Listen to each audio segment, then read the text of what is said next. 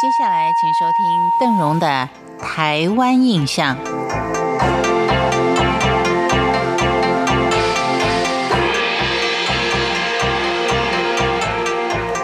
我们曾经提到过，马祖是由十九个岛屿所组成的，南干、北干、东西莒，我们都已经介绍过了。这几个比较大的岛屿，还有一些渔民居住在上面。但是要提到其他的，像高登、亮岛，还有大丘，可以说是完全没有百姓居住的岛屿。而所谓的高登岛呢，更可以说是一个人造岛。所谓人造岛，并不说像填沙似的造一个新岛，而是说在这个根本没有人烟居住的岛屿上，经过官兵的努力，真的是胼手知足新建起来的。而这其中呢，就以有人造岛之称的高登是最令人叹为观止的。高登它的旧名叫做夏木北沙岛，原本还有三户人家，但是经过国军进驻以后，他们也就陆续的迁出。目前仅仅有官兵驻扎。传说军中的顽劣分子大多会被配调到高登跟亮岛。而这就更增加了它的神秘感，感觉上有点是恶魔岛的味道。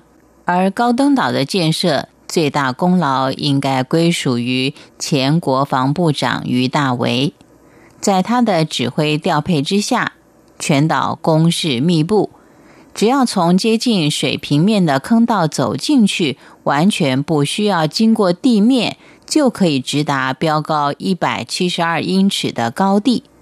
岛上还建有九条公路、三条铁道跟缆车，是一座防卫非常坚固的岛屿。全岛的工事当中，有一处最著名的白兰高地，其中有一段相当特殊的由来。据说有一年，闽南语明星白兰到了高登来闹军，于大伟部长呢就特别交代当时的副营长。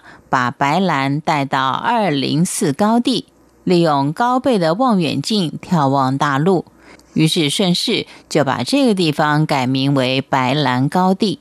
而岛上最著名的港口英雄港，也是由于大为部长命名的。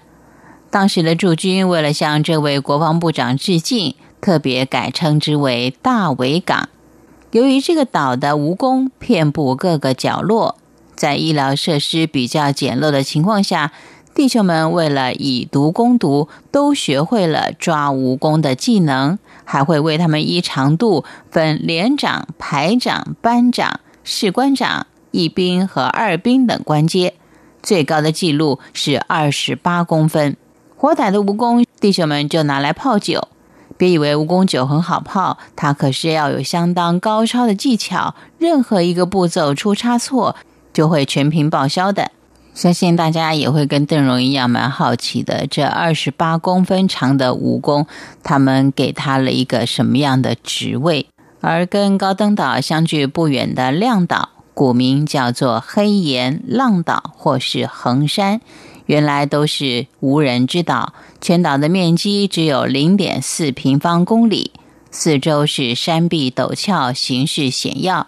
在民国五十四年，也就是西元一九六五年的三月，由于这个岛距离中共训练两栖部队基地的蜘蛛岛很近，基于维护台湾跟马祖航线的安全，国军就开始进驻部队。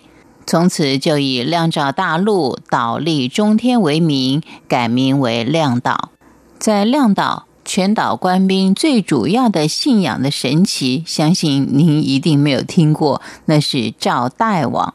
传说赵大王他本名为赵金通，是湖南人，曾经是朝中的大臣，荣归故里的时候遇到风暴，船就沉到海底，举家罹难。经过了几天，遗体漂流到亮岛，由渔民就地为他收敛，安葬于现在的庙址。而这位赵大王对于亮岛的官兵有什么样的保护呢？我们留待下次再跟您聊。台湾印象，我们下回见。